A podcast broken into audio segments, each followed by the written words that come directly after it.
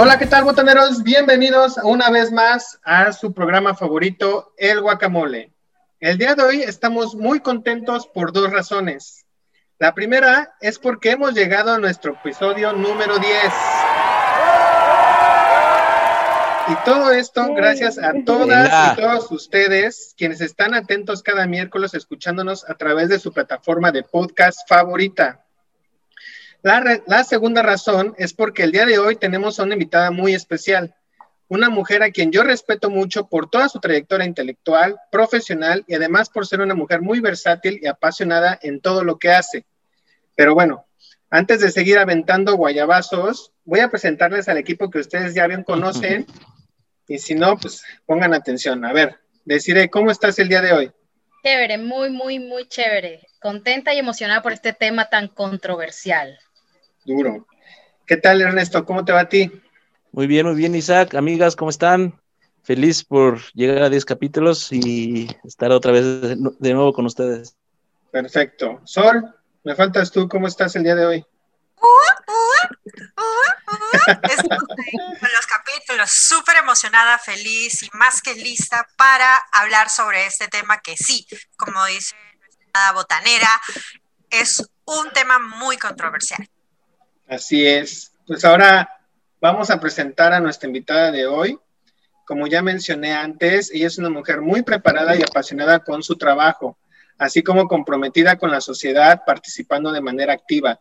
Sus estudios e intereses se relacionan con evaluación con perspectivas de género, análisis político, política pública y ciencia política.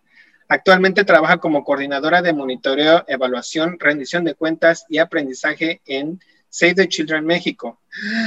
Ay, deja tu aire. Por favor, demos la bienvenida a la licenciada Itán de Wiz Almorán Bautista, por favor. Ay, qué emoción, qué nervios. Muchas gracias. ¿Cómo estás, muchas, muchas gracias por el espacio. Bien, la verdad, feliz de que toquemos este tema, que yo sé que es muy controvertido, pero no tendría por qué serlo, de verdad. ¿Verdad? No tendría por qué serlo. Exactamente. Oye, yo tengo la primera pregunta y yo creo que es precisamente para empezar y ya de ahí nos vamos eh, jalando del chongo, ¿no? ¿Qué es el feminismo, Ita? ¿Qué es el feminismo? ¿Cómo se define? ¿Cómo lo entendemos? El feminismo es un movimiento social que tiene todo un constructo, constructo teórico metodológico, que lo que busca es la igualdad entre hombres y mujeres. El feminismo básicamente lo que busca es que a las mujeres podamos vivir plenamente, gozando exactamente de los mismos derechos que los hombres y pues de preferencia en sociedades como la mexicana sin violencia. en sociedades en las que se mueren 10 mujeres al día a manos de hombres, el feminismo se torna súper fundamental y te brinda estos lentes para ver los problemas públicos, ¿no? Uno de los grandes argumentos que siempre nos topamos es, oye, pero a los hombres también los matan. Y sí, claro, a los hombres también los matan. De hecho, los matan en mayor proporción que a las mujeres.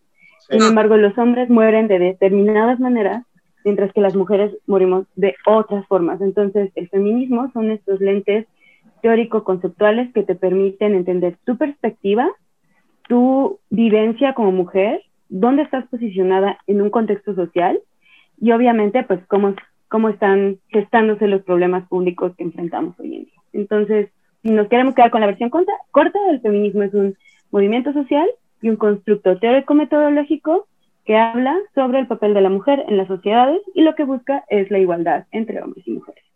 Ok. Oye, y tú desde tu perspectiva, ¿en qué punto crees que estamos ahorita? Porque eh, bueno, creo yo que nosotros ya nacimos con esa idea de que, bueno, no nacimos, pero sí la hemos escuchado más fuerte cada vez en estos últimos, que será 20 años, que a lo mejor en la época de nuestras mamás, o ya, bueno, ya ni siquiera nuestras abuelitas, ¿no? ¿Alguna vez has tenido, o, hay como ese punto de comparación en el que sí ha habido un, un cambio, digamos, notorio? Porque el, creo el último cambio como tal fue a partir de que la mujer ya es incluida en el, papel legal. Ese fue como el que el mérito más grande hace 60 años. Y bueno, y ahora están, eh, creo que también el feminismo ha evolucionado porque obviamente, bueno, dicen, ok, ya logramos eso, ahora faltan los empleos, ahora faltan los salarios, ahora falta el hecho de que, oye, si yo gano más que mi marido, tú puedes hacerte cargo de estas cosas y yo me hago cargo de otras cosas. ¿Qué pasa ahí? O sea, ¿cómo, ¿tú cómo lo ves ahorita? Pues mira, creo que estamos hablando de olas, ¿no? Eh, creo que justo a esto que te refieres son ah, las diversas olas del feminismo, en las cuales al principio pues esto se, se buscaba y se luchaba el reconocimiento igual ante la ley, porque recordemos que pues, antes la ley solamente consideraba ciudadanos a los hombres blancos, ni siquiera a los hombres, algunos hombres de color a los hombres negros. También solamente consideraba, ya saben, como la ley solamente consideraba ciudadanos también aquellos que solo tenían propiedades, también eso pasó aquí en México. Entonces, bueno, no, obviamente eso fue como en la primera ola. En las olas subsecuentes lo que se buscó fue, mm, estaba mucho más relacionado con la organización de mm, algo que en el feminismo hablamos de la organización de la intimidad, ¿no? Que ya tiene que ver con derechos eh, sexuales y reproductivos, ¿no? Por ejemplo, todo, obviamente, todos los 70 la liberación sexual, la píldora anticonceptiva, puso otros temas al frente dentro, de, dentro del feminismo. Después, en, el, en la tercera ola, se empiezan a hablar de todos estos derechos que van más allá de hombre-mujer, ¿no? Y se empiezan a integrar otras corrientes como, pues, toda la, eh, toda la concepción sobre tu identidad sexual, tu, eh, tu, tus relaciones sexoafectivas, y en esta ola lo que estamos buscando, en realidad es algo súper interesante, ¿saben? Porque parece que estamos más bien regresando. En México particularmente creo que ahorita lo que estamos buscando es la supervivencia de las mujeres, ¿no? O sea, ¿saben? Es, algo súper triste. O sea, creo que lo, para lo que estamos luchando es que no se nos violenten, que de verdad tú puedas salir a la calle sin el miedo de vivo en una colonia fea y entonces salgo y me suben a una camioneta y ya fue.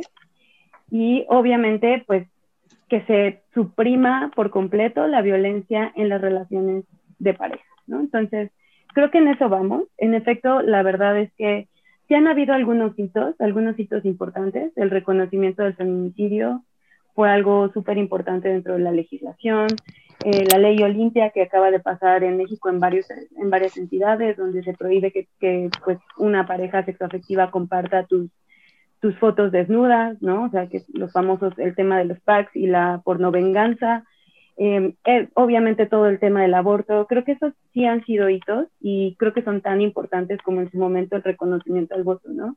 Porque otra vez, es el Estado dándose cuenta que existe una problemática, no sé si ustedes recuerden, yo me acuerdo que cuando empezamos con los celulares, te decía, no, no tus fotos, nada, y pues quedaba en ti la responsabilidad individual de si compartías o no compartías. Y ahora el Estado se da cuenta que, pues nada, o sea, tiene que entrar a regular porque, porque hay una serie de personas con muy poca ética que se sienten con el derecho de compartir fotos que tú se las compartiste en una situación de intimidad solamente para el goce y uso de esa persona. Y si terminan la relación, pues entonces van y la suben a X cantidad de sitios y tal. Entonces, yo creo que esos han sido avances súper, súper buenos que hemos tenido, pero otra vez, ¿no? Estamos luchando por sobrevivir, lo cual es muy triste, si me preguntan. Es muy, muy triste. Creo que tendríamos que estar en otras discusiones y no, estamos en cómo hacemos para que no nos maten.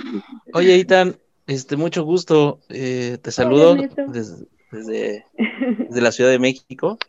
Y estamos muy felices porque estés con nosotros. Y creo que justo lo que, lo que vamos es que esto no será un foro un poco de, discutir la pertinencia o no del feminismo, ¿no? O sea, más bien estamos totalmente de acuerdo que es muy pertinente, que es necesario, ¿no? Y que además, este, pues si bien no es algo nuevo, ¿no? O sea, bueno, no es algo nuevo que se está inventando en el siglo XXI, ya lleva más de un siglo, ¿no? Eh, de, empezarse a dar estas luchas y además que las luchas sociales, pues son, son en pro de, de, que seamos o que, que, todos tengamos un piso de inicio lo más, lo más parejo para, para todos, ¿no?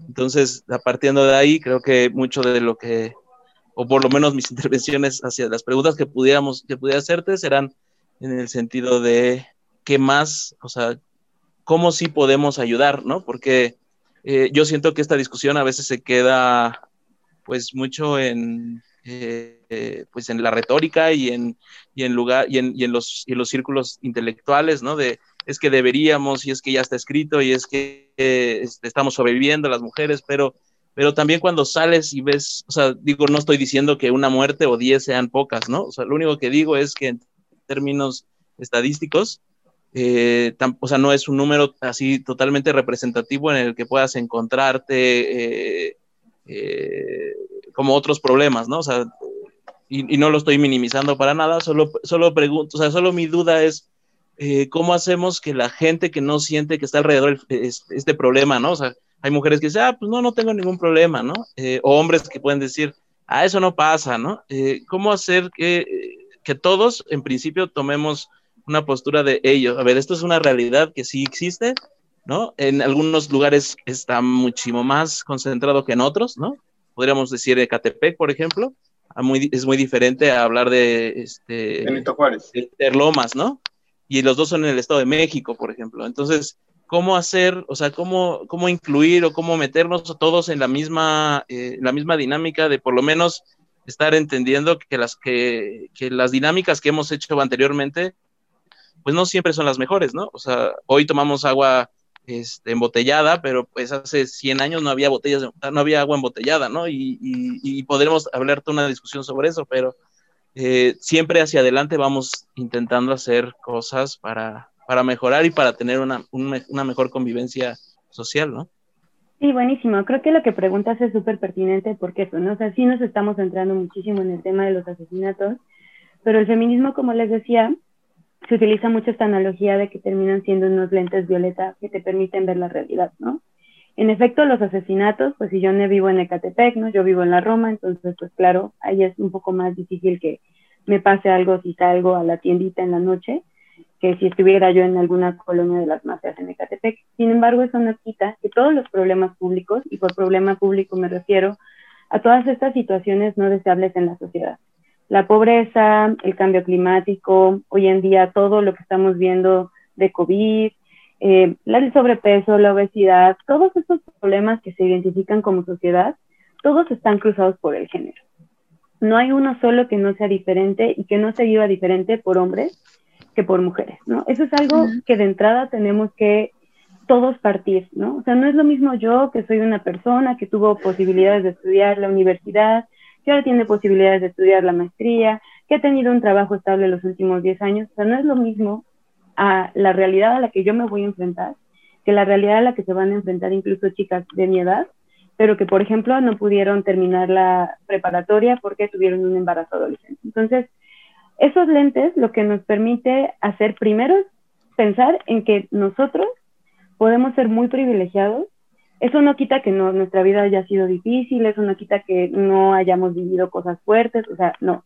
El privilegio no está peleado con que tu vida haya sido difícil. El privilegio de lo que te habla es de que tuviste ciertos pisos mínimos, que me gusta mucho cómo los hablas, naciste en ciertas condiciones que te permiten hoy domingo estar aquí platicando con tus compas, haciendo un podcast y no allá afuera trabajando en algún mercado sobre ruedas o no allá afuera trabajando en la calle, haciendo cualquier otra cosa, ¿saben? Entonces, creo que eso es algo fundamental.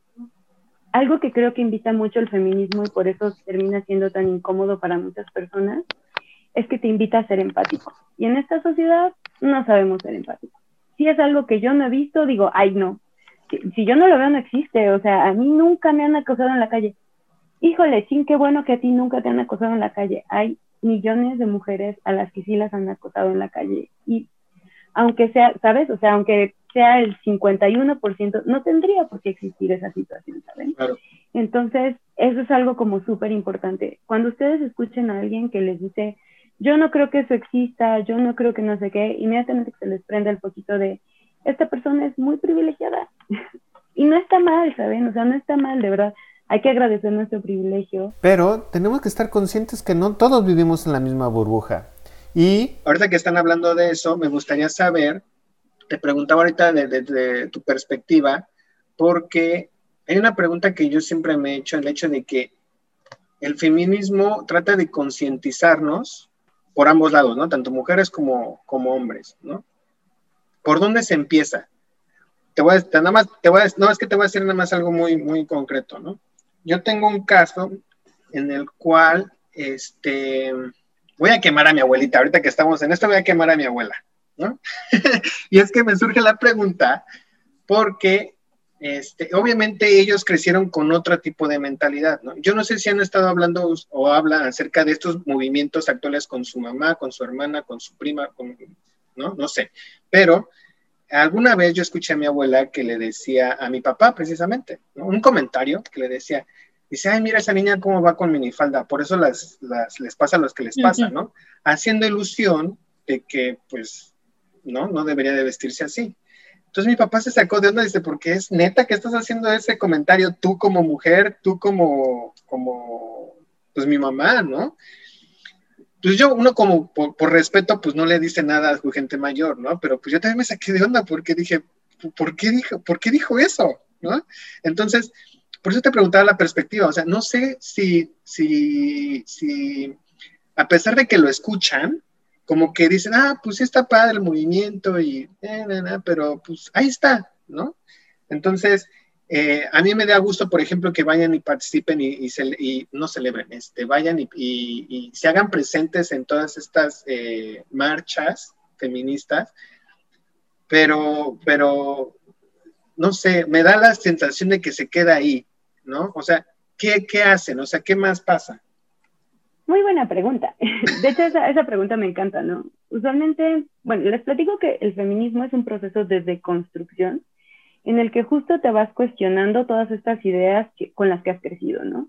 Y te cuestionas desde eso, ¿saben? O sea, desde, oye, pues por ir vestida con más escote me van a chiflar más que si me voy vestida con pants y con, ya saben, sudadera. Hasta te terminas cuestionando el amor romántico, ¿no? Yo sé que ya tuvieron el grupo, ya, ya tuvieron la discusión sobre poliamor, pero quiero decirles que hay una corriente súper fuerte ahorita del feminismo diciendo, a ver, ¿qué onda con el amor romántico? ¿Por qué las mujeres seguimos soñando con casarnos, ¿no? ¿Por qué el amor sigue siendo tan diferente para hombres y para mujeres? ¿Por qué los hombres en general no son monógamos y nosotras sí estamos así con la monogamia, ya saben, así de, no, sí tenemos que ser monógamos 500 años, Hay que respetar, sí, sí, sí hay que respetar, ¿no? Entonces, ¿saben? O sea, en realidad, ¿por dónde le entras? Por donde a ti te haga sentido. Eso es algo que me encanta del feminismo. Yo conozco muchísimas morras que entran justo por episodios de violencia que viven en sus relaciones de pareja y entonces empiezan a leer sobre feminismo y le entran por ahí. Conozco morras que le entraron porque tenían un desorden alimenticio y dentro del feminismo pues se cuestiona también mucho el tema de los estereotipos de género y por qué tenemos que ser todas delgadas y todas blancas y todas, ya saben, caucásicas eso tiene que ver también con la raza, entonces pues le entraron por ahí, otras le entraron por su relación con su mamá, porque querían mejorarla y no sabían cómo, entonces ¿por dónde le entras? Por donde a ti te haga sentido, eso es algo que me encanta. Tu siguiente pregunta que es, yo siento que se quedan las marchas, no, más bien lo que, lo que llega a los medios, lo que, ya saben, eh, lo que cubre, o sea, recordemos que en la sociedad lo que nos llega es tiene que ver y pasa por quién tiene los medios de comunicación y sobre todo por quién y cómo narran las cosas. Hay una página en, Facebook que se las recomiendo que se llama La Corregidora, donde justo retoma estos, estos, estos, estas notas de periódicos y las corrige, ¿no? Porque dicen cosas como, se murió, no, se murió, la mataron, no estaba ella aquí en su casa y le dio un ataque fulminante, no, llegó su güey y le dio tres puñaladas, ¿eh? o sea, no, no, no se murió así, ay, ya me morí ya, no, la mataron. Y por ejemplo, cuando tú te das haces este análisis de medios, pues ¿qué llega? Llega eso. ¿Por qué? Porque ningún, no creo que el Universal ni el Reforma se vaya a ver, se vaya a meter, por ejemplo, en mi grupito de Facebook a ver todos los conversatorios que se arman, todos los talleres de defensa personal, este, todas las, todo el apoyo que nos damos entre morras para todos, ¿saben? O sea, desde para, no sé, yo tengo un grupo donde somos 700 morras y les puedo decir que todos los fines de semana y todos los días hay solicitudes de ayuda de todo tipo, ¿no? Desde, oigan, fíjense que mi página de ahorita con la pandemia pues disminuyó los likes, le podrían dar like, por favor, ¿no? O sea, desde, ah, nos compramos cosas, hacemos páginas de trueque, hay una página ahorita maravillosa que justo salió por la pandemia para hacer trueque y, y venta de mujeres productoras. Eh, obviamente, hay varios colectivos que se organizan y en tus tiempos libres das talleres de lo que quieras, ¿sabes? O sea, tienes gente que está dando talleres de metodologías de investigación, de cómo hacer la tesis de formato APA, pero también de bordado y de tejido, de relaciones, o sea, saben, hay muchísimo acompañamiento y muchísimas cosas que hacemos las personas que nos, las mujeres que nos terminamos nombrando feministas, que claro que el universal no va a decir, ah, la página del grupo de Facebook hoy de Itandegui este, dio apoyo emocional a cinco morras y organizó tres talleres y pues por supuesto que no, Entonces, pues obviamente yo no te puedo decir si todos los las 80 mil morras que participaron en la marcha, si esas 80 mil llevan a cabo talleres y todo, ¿no? Lo que sí les puedo decir es que cuando uno empieza en el camino del feminismo, mínimamente se cuestiona un montón de cosas. Y creo que ya con eso estamos logrando cambiar la sociedad, porque ¿cómo se cambia la sociedad? Si no es cuestionando nuestra práctica diaria, ¿saben? ¿Cómo se cambia la sociedad si no diciendo, chin, tal vez el que juzga a las mujeres por su vida sexual está medio chafa, porque su vida, ¿no? O sea, yo qué, si fuera su pareja tampoco tendría por qué juzgarla, ¿no? Pero a lo mejor me importaría más, ¿no? no se saben, yo creo que no, nunca se queda solo en una marcha. Siempre van a haber los casos, ¿no? Que vayan a la marcha por la foto, porque está cool, porque está de moda.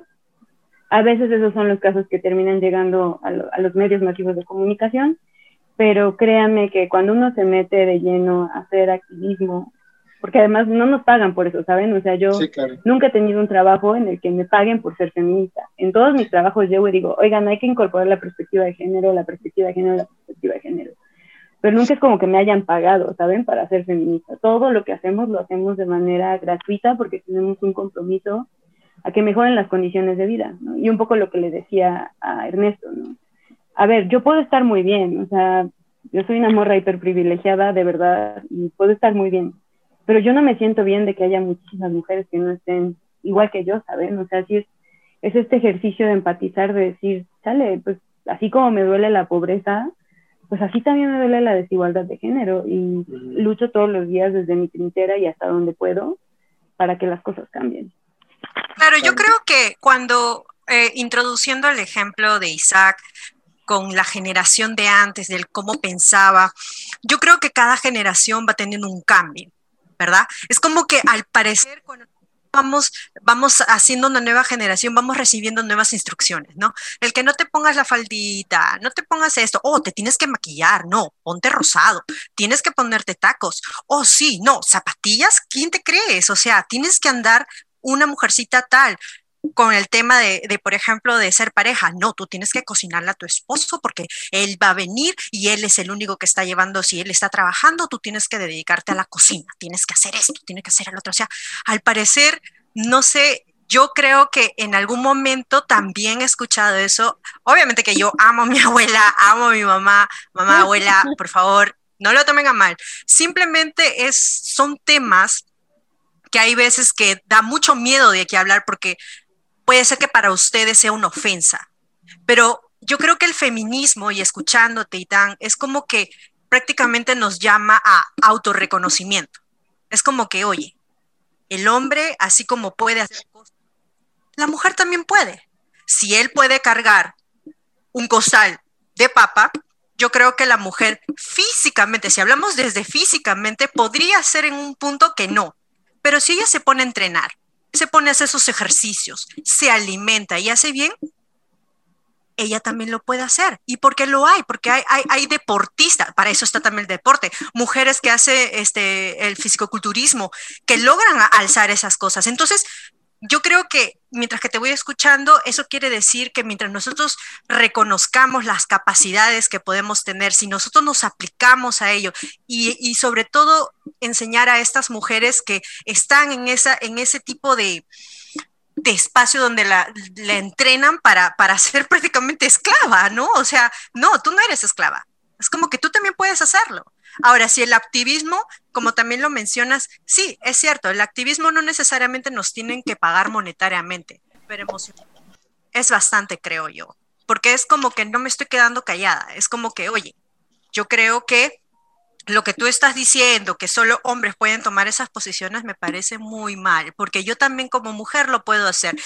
Una que otra, quizás entre personalidades podría ser diferente, pero yo también lo puedo hacer, ¿verdad? Y mientras haya más autorreconocimiento, no necesitamos tener ese apego emocional, esa dependencia que te dice, no, tengo que estar contigo para yo sentirme bien, entonces yo no puedo hacer nada, ¿verdad? Entonces yo creo que por ahí voy entendiendo el tema de que el activismo del feminismo no tiene que perder esa, esa luz de autorreconocimiento, de, de ser, de reconocernos que nosotras también podemos hacerlo, ¿verdad? Y que al mismo tiempo hay cosas que quizás ahorita que lo voy a tocar porque sí me gustaría que aclares porque he tenido a veces algunas conversaciones que han tenido han chocado así, pin pin pin.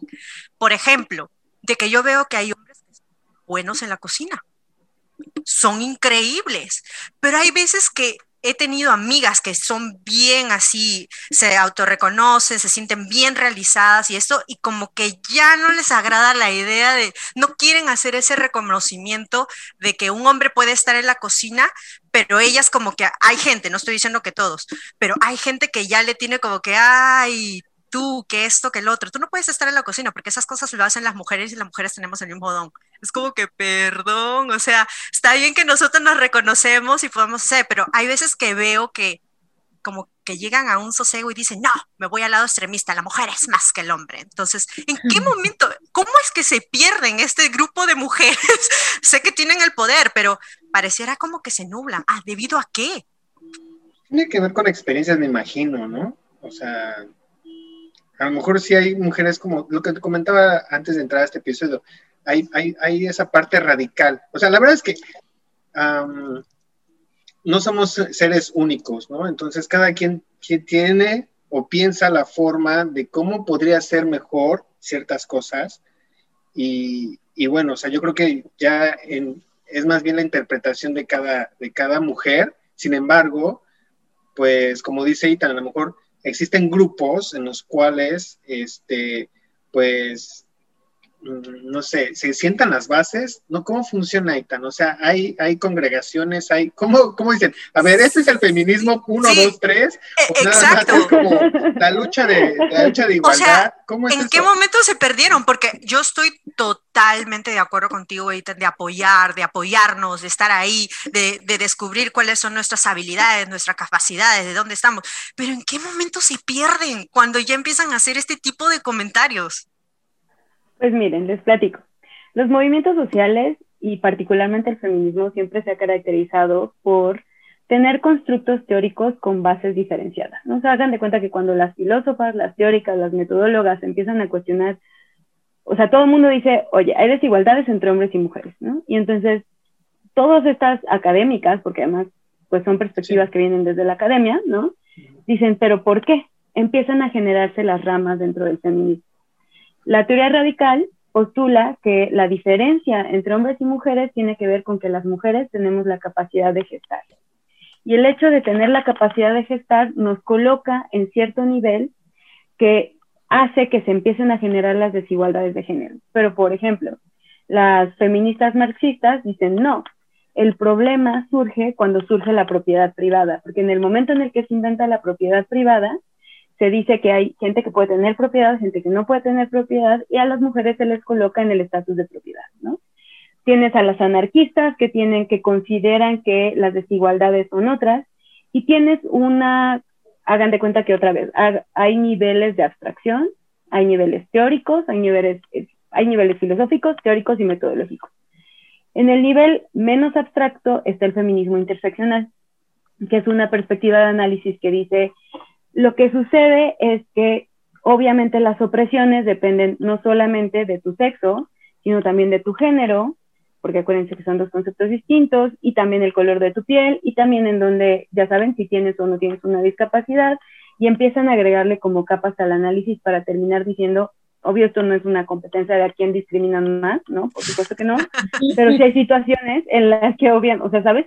si tienes ciertas condiciones y si naces como una niña indígena en la zona alta de Puebla, probablemente tus, tus oportunidades y tus condiciones de vida van a ser muy distintas que si naces una niña eh, rica de Polanco, ¿no?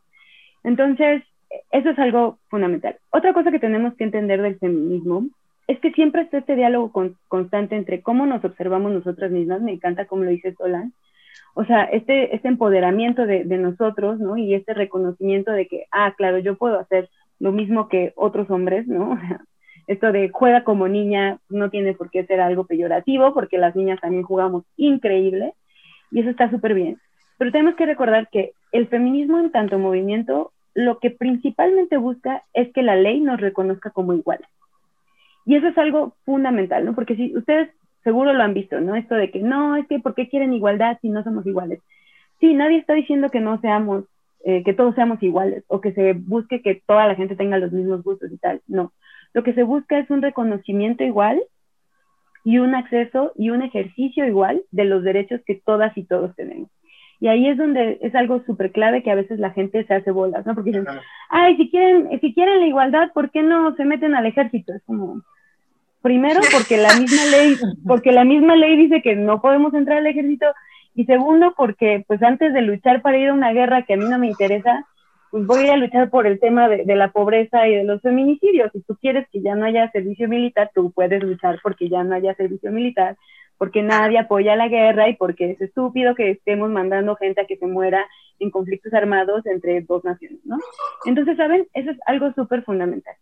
¿Cómo llegamos a, o cómo, qué termina pasando, ¿no? En este trayecto de, ok, yo quiero la igualdad ante la ley para hombres y para mujeres y se lo voy a exigir al Estado, porque también de pronto se pierde mucho, ¿no? ¿A quién le estamos exigiendo y qué le estamos exigiendo, ¿no? entonces no sé si han visto estos memes de donde dice alguien como, ¿dónde estaban las feministas con el huracán Delta? Pues que fuéramos los Avengers, ¿no? Es como... He visto, quizás no especialmente lo que estás diciendo, pero sí es cierto, es sí, sí, sí, por negro que a las feministas la ponen como, por ejemplo, le dicen, ah, ahora ellas seguro nos van a gritar y nos van a decir que nosotros vayamos a la cocina a limpiar las cosas y todo eso, o sea, que, que las feministas son personas tan sensibles ante una discusión, ante, o sea, no se puede hablar con las personas porque se les consideran personas extremistas en, querer defender, en querer defender algo. Pero sí, claro, y como te digo, o sea, a mí me parece genial, estoy así 100% de acuerdo contigo de que hay que apoyarnos antes de estar juzgándonos o antes de estar tratando de, ponernos clases, no clasismos. ¿Por qué nos encanta poner las etiquetas? Porque de verdad, para todo, es como un orden. Ya creo que es algo natural de nosotros para tener un orden de nuestra vida. Pero aún así, ¿no? Pero ahí es donde también yo, entro, como te seguía diciendo, y, y, yo sé que yo sé que me lo vas a responder. O sea, ¿en qué momento se pierde? ¿En qué momento se pierde ese esa idea, esa, esa pasión de ir, decir, estoy luchando por igualdad, pero terminas yéndote al otro extremo y lo terminas ahí machucando al otro lado. O sea, te estás prácticamente comparando con un machista, ¿no?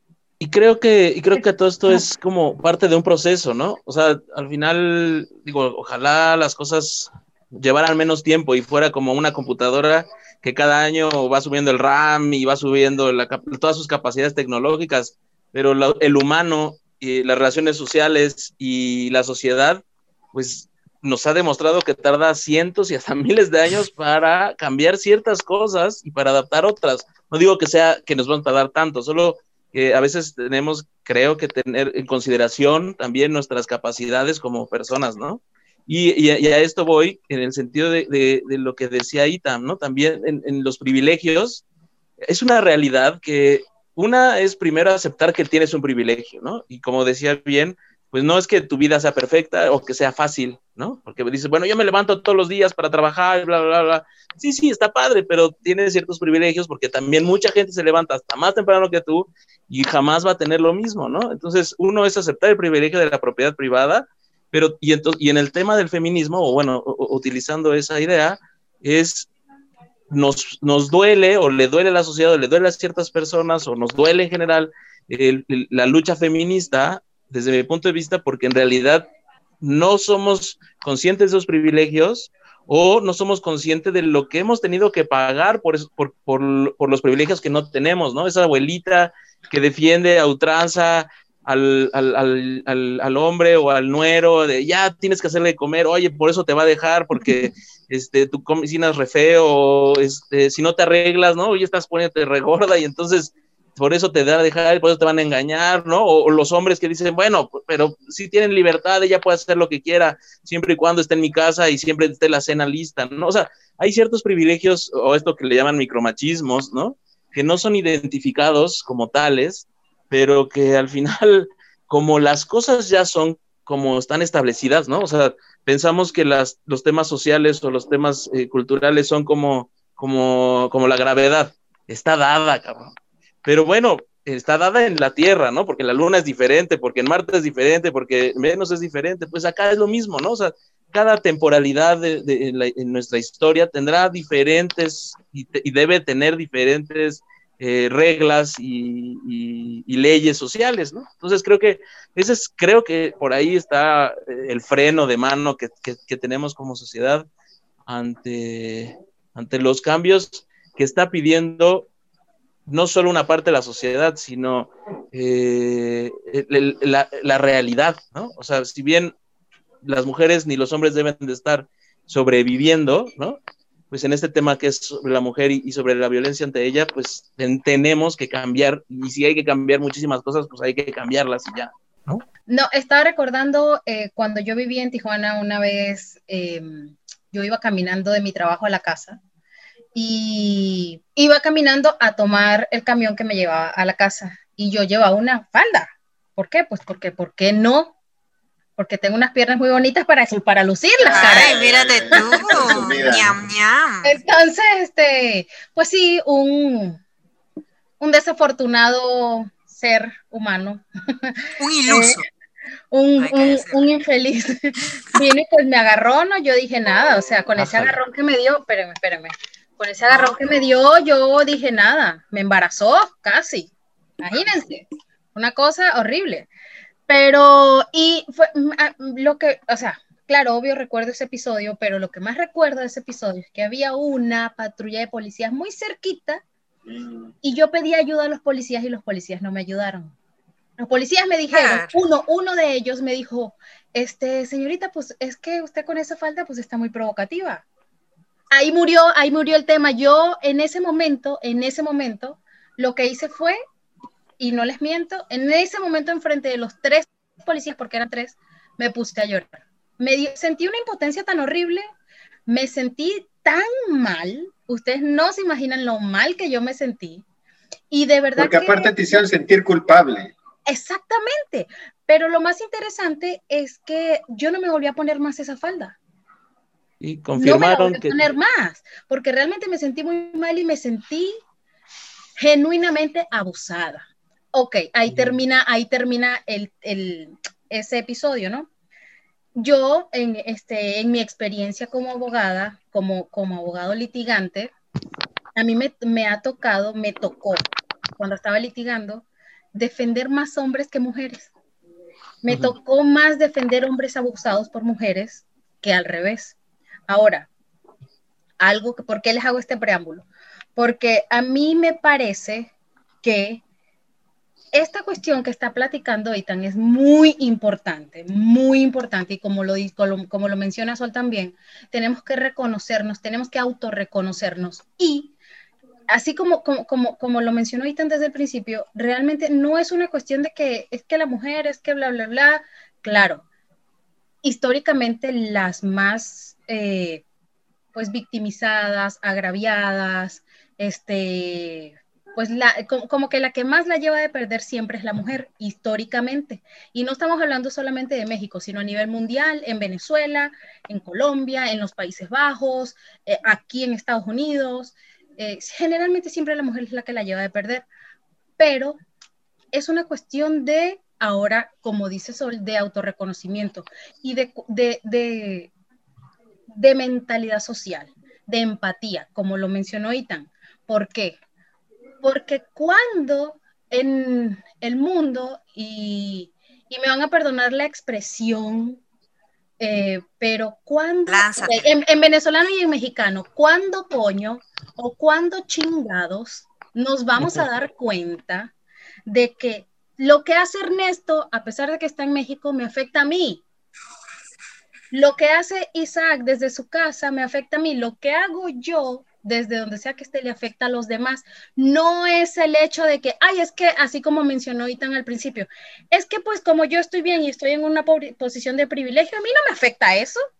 No, a ti no, pero tal vez a tus amigas sí, a tus primas, a tus hijas, a tus sobrinas. Entonces, empatía. De verdad sí necesitamos un, un, lavado de cerebro que nos inoculen la empatía, porque si no, de esta manera no tenemos remedio, no tenemos remedio. ¿Por qué? Porque, fíjense, a mí me parece un súper logro. Yo no, yo, yo no me, no considero que soy una mujer feminista, pero soy abogado y entonces eh, eh, la justicia, ¿no? La justicia, y mucha gente dice, ay, es que eso es, la, la justicia es una utopía. Puede ser, puede ser, pero, pero es, es, alcanzable, es una utopía alcanzable. ¿Qué pasa? El 20, 20, 19 de febrero, por ahí, de este año, en la Cámara de Diputados se aprobó el aumento de la penalidad para los feminicidios, porque antes era de solamente 10 años. ¿En dónde? En México. Ah, gracias. Entonces, 10 años, o sea, qué chévere. Yo mato, yo hombre, mato a una mujer que me pegó los cuernos, voy la mato y en 10 años estoy afuera. Si tengo 20, en el futuro, en ese momento tendré 30 y estoy listo para volver a matar a la próxima. No me, no me parece justo ni lógico. ¿Por qué? Y no, y, no, y no se trata solamente de las mujeres, sino también porque pasa lo mismo con los hombres, porque a los hombres también los matan, a los hombres también los abusan, pero claro, volvemos a lo mismo históricamente la que generalmente siempre la ha llevado a perder es la mujer. Entonces, y luego me, y luego me perdonan, pero es algo que me molesta, me hierve la sangre. Escuchar un hombre decir, ay, bueno, pero este, pues tanta, tanta igualdad quieren, pues paga tú. Cariño, o sea, perdóname, pero por supuesto que pago yo, no necesito que me lo pagues.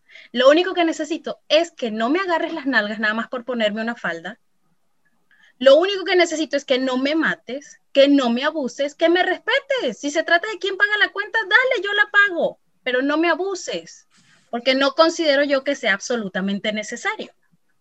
Y bueno, ya, esa es mi participación. No, tengo mucho más, tengo mucho, tengo mucho más, porque yo, yo soy como un perico drogado, yo puedo hablar y hablar y hablar. No, es que Carmen, tú acá estabas cocinando la idea, o sea, mientras que nosotros estábamos ahí con la botana, no, mira, ¿no? O sea, la Carmen iba a la cocina y estaba sacando el ají, estaba poniendo, recordando yo saqué el pozole de una vez, yo no saqué la botana, yo saqué el pozole, vamos a se comer. Nota tu, se, nota tu... Es más, voy ahorita a darle ya. Eres abogada.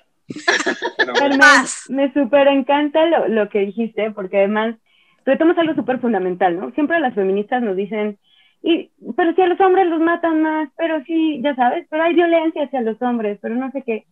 A ver, no porque yo trabaje en una organización de niña, de niñez, ¿no? Que se enfoca en los derechos de los niños y los niños, significa que estoy en contra de los derechos de los adultos o de los derechos de los animales o de otros tipos de derechos, ¿saben? O sea, como que siempre la gente se queda con esa como contraposición de si eres feminista entonces no te importan los problemas de los hombres. A ver, no es que no me importen, es que tengo un tiempo limitado y pues yo me voy a limitar a lo que yo quiero hacer, pero tú también tienes tiempo y tú como hombre, si de verdad te preocupa muchísimo, ¿no? Porque siempre nos pasa, ¿y cuándo van a luchar? Porque a los hombres, pues, ¿nosotros por qué? Oye, Itan, pues es que, es que estamos, estamos acostumbrados a que nos hagan todo y tan, por favor, no nos pueden quitar. Es que, oigan, ¿qué pasa? No, oye, es que hay que poner un límite. Mira, que, yo voy a decir una cosa, Ernesto. Yo, yo no estoy en contra de atender al esposo, en absoluto si algo que disfruto, o sea, yo, yo disfruto atender a mi esposo, y disfruto servirle su comida y doblarle su ropa, por supuesto, porque no? Yo, de hecho, yo considero que esa es parte de mi deber como esposa.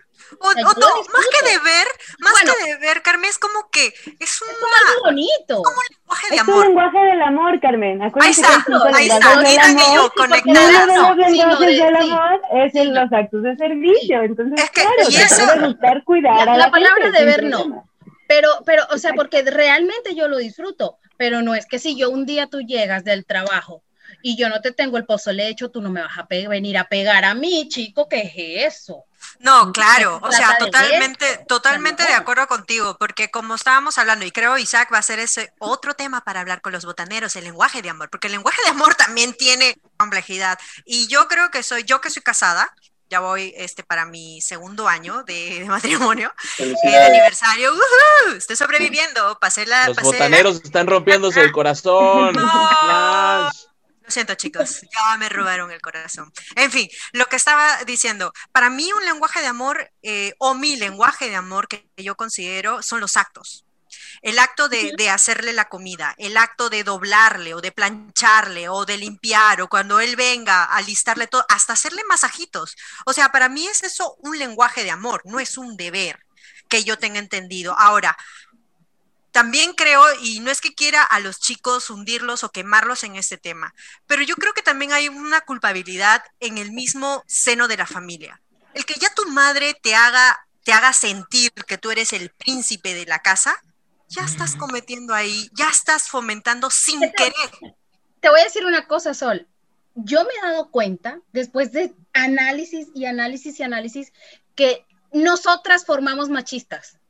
También. Ah, por supuesto. Totalmente. No, sin duda, sin duda. Pero otra vez, también, o sea, ahí van, ¿no? Porque siempre dicen, a ver, es que las mamás y las abuelas pues son las responsables del machismo porque ellas, primero, ¿por qué la crianza está, sigue siendo solamente de las mujeres?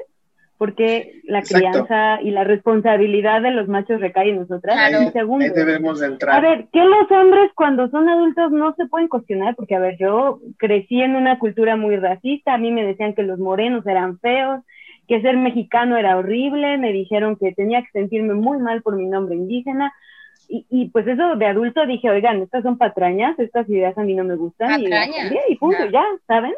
Entonces, pues sí, a lo mejor nuestras mamás y nuestras abuelas educaron a nuestros hijos para que estén esperando a que nosotras les sirvamos la comida y educaron a nuestros, a los hombres a nuestro alrededor para, y ellos no pueden decir, oye, esto no está bien, porque yo voy a estar esperando que tú me tengas el pozole todos los días y si no me enojo. Ahora. no son adultos. Exacto, exacto. Ahora. No, no, no. sí, tienes razón, pero ahora, ok, vamos a poner dos posiciones.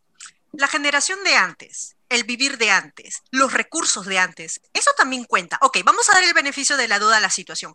¿Qué tal si en esas épocas es porque quizás nuestro, nuestros familiares, nuestras abuelas, nuestras mamás, no tenían esos ingresos como lo, tenemos ahora, ¿verdad? Como la educación que uno recibe. Entonces, el único como que el breadwinner era el hombre porque tomaba unos trabajos rústicos, pesados, algo que ellos podían hacer. Y quizás en ese tiempo eh, eh, nuestras madres, nuestras abuelas, no lo podían hacer y es por eso que se dedicaban a la cocina. Pero, abuelas, es ahora o nunca donde tenemos que romper la cadena. Es decir, ahora es otra cosa, es otro tema, globalización, las civilizaciones, las sido más. Entonces, eso quiere decir que mientras nosotras más adquirimos el conocimiento, más abierto va a estar nuestra mente y mejor vamos a poder analizar las cosas, ¿verdad? Porque en algún momento yo se lo he dicho a mi papá, papá te amo, pero sabes muy bien que a mí no me gusta cuando tú no vas y te calientas tu tupper. pero es algo, pero entiendo porque está medio cansado, pero el tema es este, de que hay veces que a mi papá le digo, papá, yo creo que responsabilidad compartida no es solo el tema de la crianza de los hijos o el de irte a trabajar y poner dinero. Yo creo que responsabilidad compartida también es que en el momento que tú tengas ese tiempo para poder limpiar, aunque sea la cocina o aunque sea el baño, sin que alguien te esté diciendo eso, estás haciendo algo positivo para mí. Y, está, y eso yo lo voy a aplicar también a, mí, a mis hijos y así mis hijos van a aplicarlo y entonces van a poder romper esta cadena, ¿verdad? Porque eso es lo que tenemos que hacer, romper las cadenas. Lamentablemente, no decirlo lamentablemente, nuestra cultura se basa en eso, es en traspasar, es en, en eh, eh, desde, lo, desde lo que se empieza de la célula, ¿no? Es traspasar información, traspasar genética, traspasar historia, pero no significa que tenemos que repetir la misma historia, ¿verdad? O sea, tenemos que cambiar, tenemos que aportar, o sea, hablemos de tema trascendental. Pero ¿cómo es que Solange piensa en todos estos temas por educación? Mujeres, eduquémonos. Hay que aprender qué es esto, hay que aprender qué es el otro. Ok, un estado universitario o puede ser algo técnico, pero edúcate, porque yo creo que esa es la única la única clave y la única defensa que puedes tener. En este sentido, rápidamente, lo único, o sea, como lo que yo, lo que estamos platicando, ¿no? O sea, los, este proceso que va a ser eh, medianamente largo, me parece, tiene que ver también eh, el tema contextual, ¿no? O sea, no es lo mismo los privilegios de las mujeres, o, bueno, o los no privilegios de las mujeres en México, que, o en Latinoamérica, que en Estados Unidos o en Europa, ¿no? O sea, hay, hay, hay grandes diferencias pero esas diferencias vienen mucho por lo que dice Solange, ¿no? O sea, el, promedio total de, de las mujeres estudiadas con pensamiento crítico, pues es, es diferente, ¿no? Y, y, creo que Itán mm. también habla de, de algo que, que, sucede no solo en las mujeres, pero que lo han demostrado últimamente, que es eh, la cooperación, ¿no? Eh, ponerse, eh, ponerse de acuerdo y además ser recíprocas, ¿no? Entonces, e, e, este tipo de procesos cuando suceden de esta manera, pues claro que, que, que, que, empiezan a lograr que las cosas se muevan, ¿no? Y ellas dicen, los vamos a tirar, los vamos a tirar. No sé si vayan a tirar algo, pero de que van a mover y que se van a construir y, vamos a terminar en otra cosa muchísimo mejor de como empezamos, los, estoy convencido, ¿no? Eh, pero hay que seguir y, todos tenemos que sumarnos, no hacia el feminismo, sino a, que generemos eh, pues, lugares, igualdad, ¿no? Igualdad, lugares donde haya derechos humanos, o sea, crear humanos, ¿no? no que, que, las familias, en los centros, o sea, eh, mamá, papá, no creen niños o niñas, sino creen humanos, ¿no? Gente que esté interesada en donde vive, interesada por el que está al lado, eh, que no esté pensando, bueno, es que yo soy niño y entonces a mí me toca esto, ¿no? O yo soy niña y me toca esto, o yo soy, o, no, no. O sea, al final a todos nos toca lo mismo y todos estamos interconectados, ¿no? Perfecto. Sí, pues no sé, algo para cerrar, Itan. Pues nada, no había contestado, no había contestado la pregunta de Solán.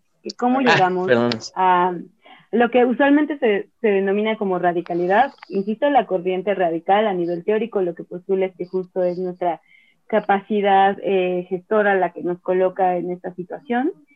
Y dentro de la radicalidad ahí están las desbofeministas que consideran que, pues la verdad que dicen, ¿saben qué? Los hombres está muy difícil cambiarlos, la verdad es que no nos vamos a poner a discutir con ellos, entonces lo que hacen es que quieren son de Marte, son de Marte. Pues, pues, mira, más que tontos, y otra vez, ¿no? O sea, súper entendible, Isaac decía, ¿no? O sea, ¿cómo llegas ahí? Pues por la experiencia, en parte sí, ¿saben? O sea, ustedes me queda claro que son un tipo de hombres con masculinidades muy distintas, ¿no? O sea, no sé si hubiéramos podido tener esta plática tan nutritiva con hombres que dijeran como, no, pero pues si quieren la igualdad, ahorita mismo voy y te pego, ¿no? Es como, ¿por qué cuando piensas en igualdad, lo primero que piensas es en golpear mujeres? O sea, sí, ¿cuál es, ¿cuál es el tema de la violencia?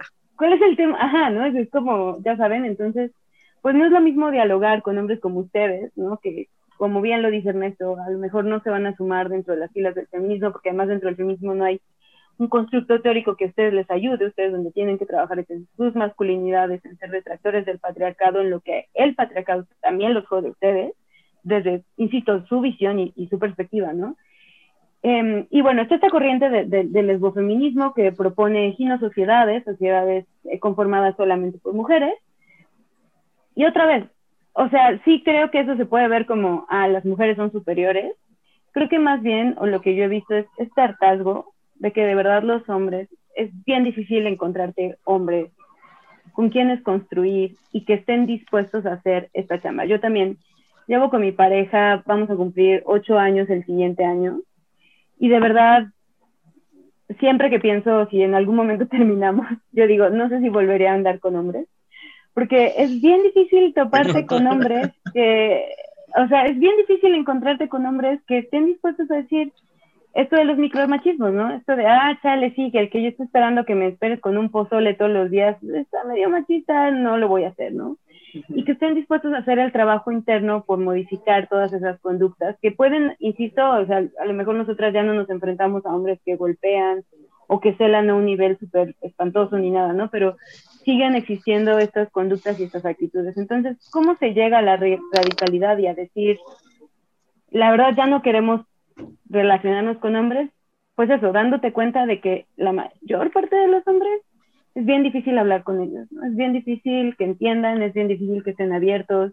Este tema sigue siendo tan controvertido porque hay muchísimos hombres, obviamente también mujeres, que creen que lo que estamos haciendo es está terrible, ¿no? O sea, no sé si han visto todas estas propagandas de, de la derecha de las feministas son feas y gordas y peludas, ¿no? Es como, y si somos feas y gordas y peludas, así que, o sea... Más peludo tú, hermano. No, Simplemente es comodidad. Si yo quiero Con los pelos. el pelo acá, ¿saben? O sea, sí, porque quiero. ¿Qué? Porque quiero, ¿sabes? Y si estoy sola y no tengo pareja, pues ¿a ti qué? ¿No? Y si tengo tres parejas porque soy poliamorosa, ¿a ti qué? ya saben, o sea, es como esta idea que otra vez, porque otra, algo que sí tenemos que entender, que me encantó Solange, como lo dijiste al principio, ¿no?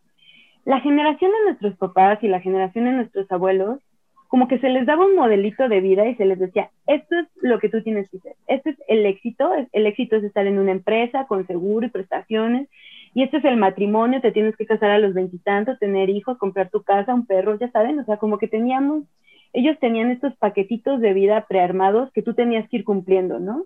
Nuestra generación y las generaciones de adelante nos estamos enfrentando al hecho de que podemos ya salirnos de ese paquetito y nadie dice nada, ¿saben?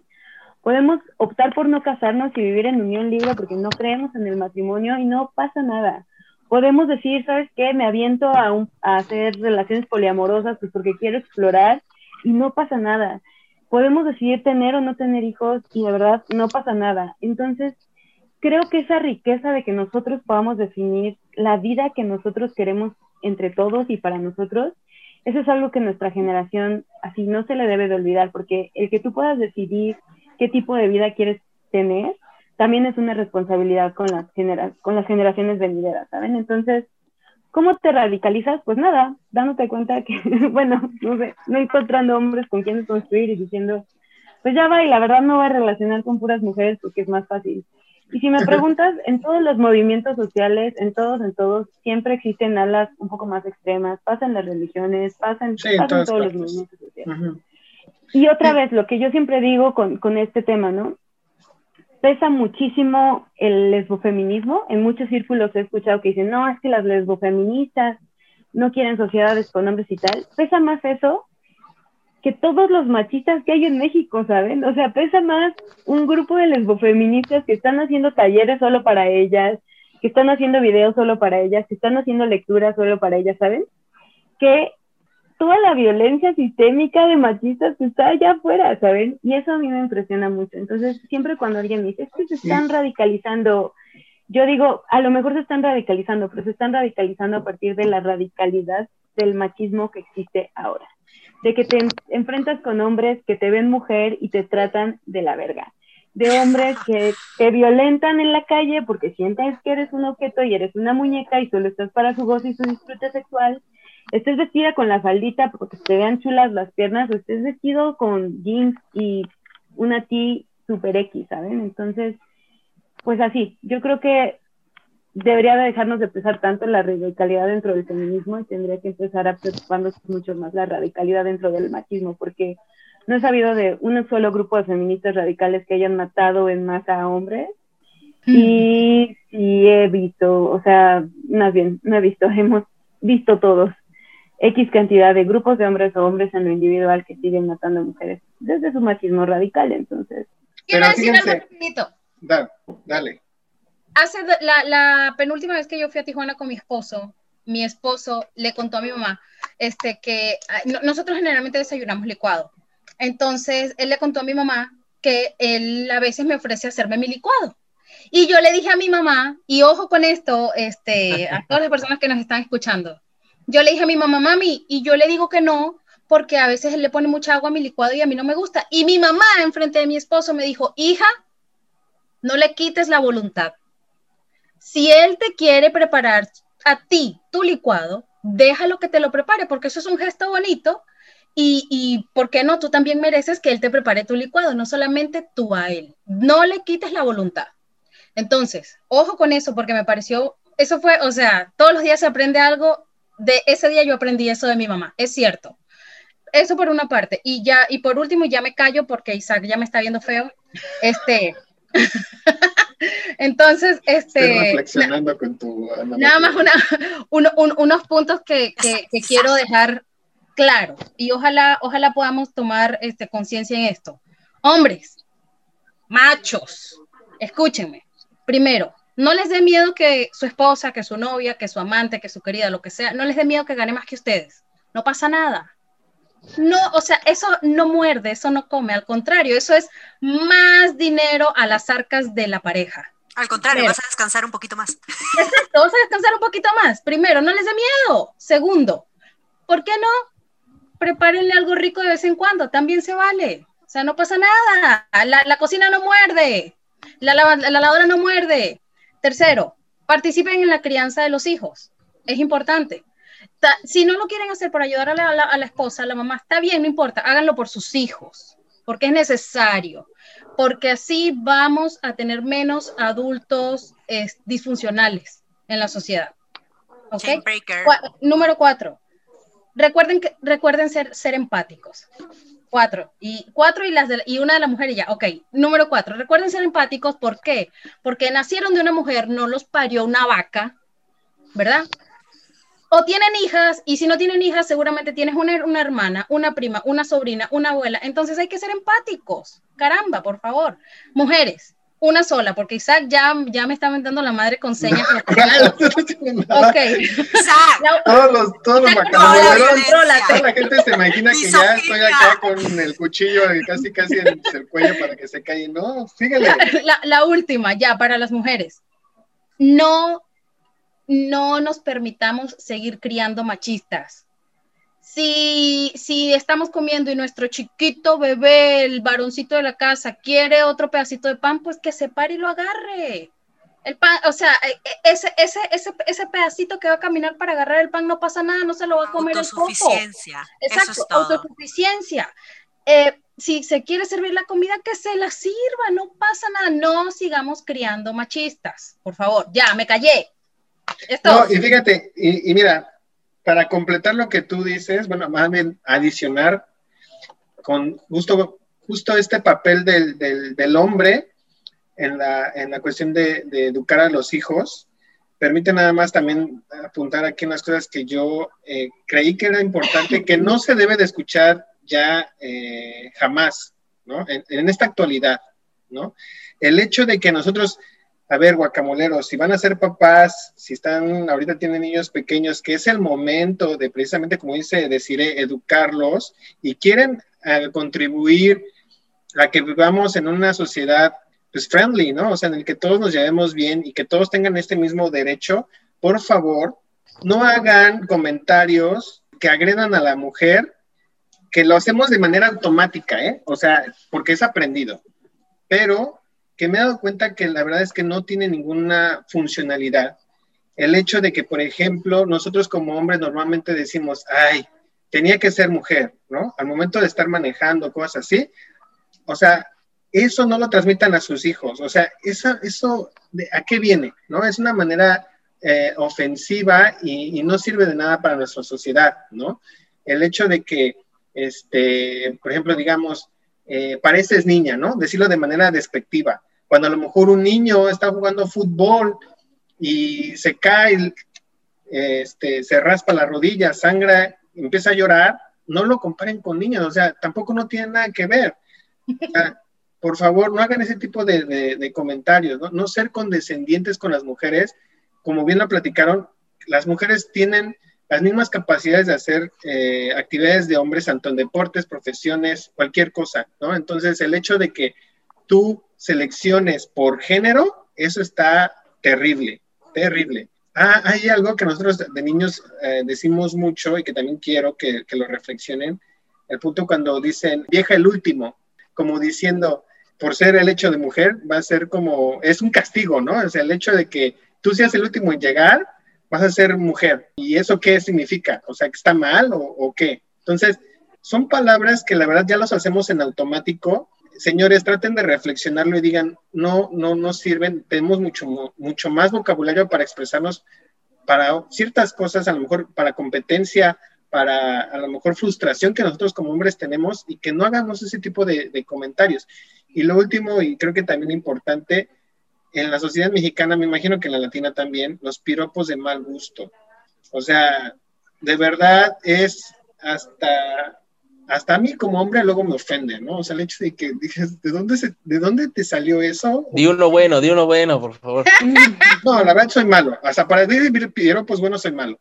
Pero sí he escuchado piropos que le hacen a las mujeres que dicen... Dale tú, Ernesto. Por didáctica, vamos a decirle por didáctica. No, no, no, no, de verdad que soy malo, pero de verdad, o sea, omitan, omitan hacer ese tipo de comentarios, traten de transformar su vocabulario y entender por qué lo están diciendo, o sea, porque en realidad no tiene sentido. Entonces, tómenlo de la, de la mejor manera. No sé, Itan, algo para cerrar, ¿quieres hacer un comentario? Sí, eh, me gustaría decirles a todas las mujeres que escuchan el programa que no se le pierdan el miedo al feminismo. Hay varias corrientes. Eh, la verdad es que es un proceso un tanto doloroso porque darse cuenta que vivimos en una sociedad muy violenta con las mujeres, pues es difícil. Pero la verdad también es muy enriquecedor. Creo que eh, al menos a mí el feminismo me ha permitido generar relaciones de pareja, relaciones de amistad, relaciones con mi familia mucho más bonitas, mucho más nutritivas, ¿no? Y justo lo decía muy bien Solange, o sea, romper estas cadenas, ¿no? De un montón de cosas impuestas. Y a los hombres les quiero decir que también le pierdan la palabra, le pierdan el miedo al feminismo y sobre todo se responsabilicen de ustedes mismos, ¿no? Creo que todas las, esto, esto que enumeraba Carmen, creo que otra vez habla de que ustedes son adultos. Em, si tienen hijos, no es porque su pareja quiera, y si están teniendo hijos porque su pareja quiere, entonces de verdad tienen un problema muy grave porque si ustedes no quieren tener hijos, se vale no querer tener hijos y entonces decidir no tener hijos. Creo que lo más importante para ustedes es que se responsabilicen de ustedes mismos, de sus procesos y de sus luchas. Si no les gusta cómo viven los hombres, si no les gusta eh, las violencias a las que ustedes son sujetos por el Estado, de verdad no pasa nada. Pueden ustedes mismos decir, no queremos servicio militar y entonces luchar porque no haya servicio militar. Y no queremos seguir trabajando por tan poco dinero y entonces también ir en contra de las condiciones precarias laborales. Y nada, o sea, de verdad, nosotros como generación y las generaciones venideras tienen la responsabilidad de formar un futuro museador, pues para todas y para todos. Y ya. Perfecto. Bien, bien. Gracias, Itán. Gracias por todo, Itán, y a todo el equipo. Estuvo padre hoy. Muchas gracias Saludos a, los guacamoleros. Muchas gracias y esperamos contar contigo para otra sesión porque hay otros temas que también te Hay que repetir el de poliamor, por favor. Sí, ah, vamos a invitarte al poliamor. Vamos a hacer una mesa más grande de poliamor porque todos quieren, quieren contar sus historias. Ah, vamos a hacer un, Facebook Live. Mi esposo quiere hablar del poliamor, quiere convencer. Eso. Eso. Vamos a hacer una mesa grande. Vamos a ver cómo hacemos ese, ese, ese show, ¿no, Isaac? Sí, perfecto. Una mesa grande. Perfecto. Me late cacahuate. Bueno, chicos, pues muchas gracias una vez más a todos ustedes. Itan, muchas gracias. Solange, Desiree, Ernesto, Guacamoleros, nos vamos. Recuerden escucharnos, escucharnos todos los miércoles a través de su plataforma de podcast preferida. Nos encuentran en Instagram como el Guacamole P, en Facebook igual. Este, ahí se van a enterar de todos los detalles que tenemos en la semana. Y pues bueno, sin nada, sin más que decir, nos vemos y hasta la próxima.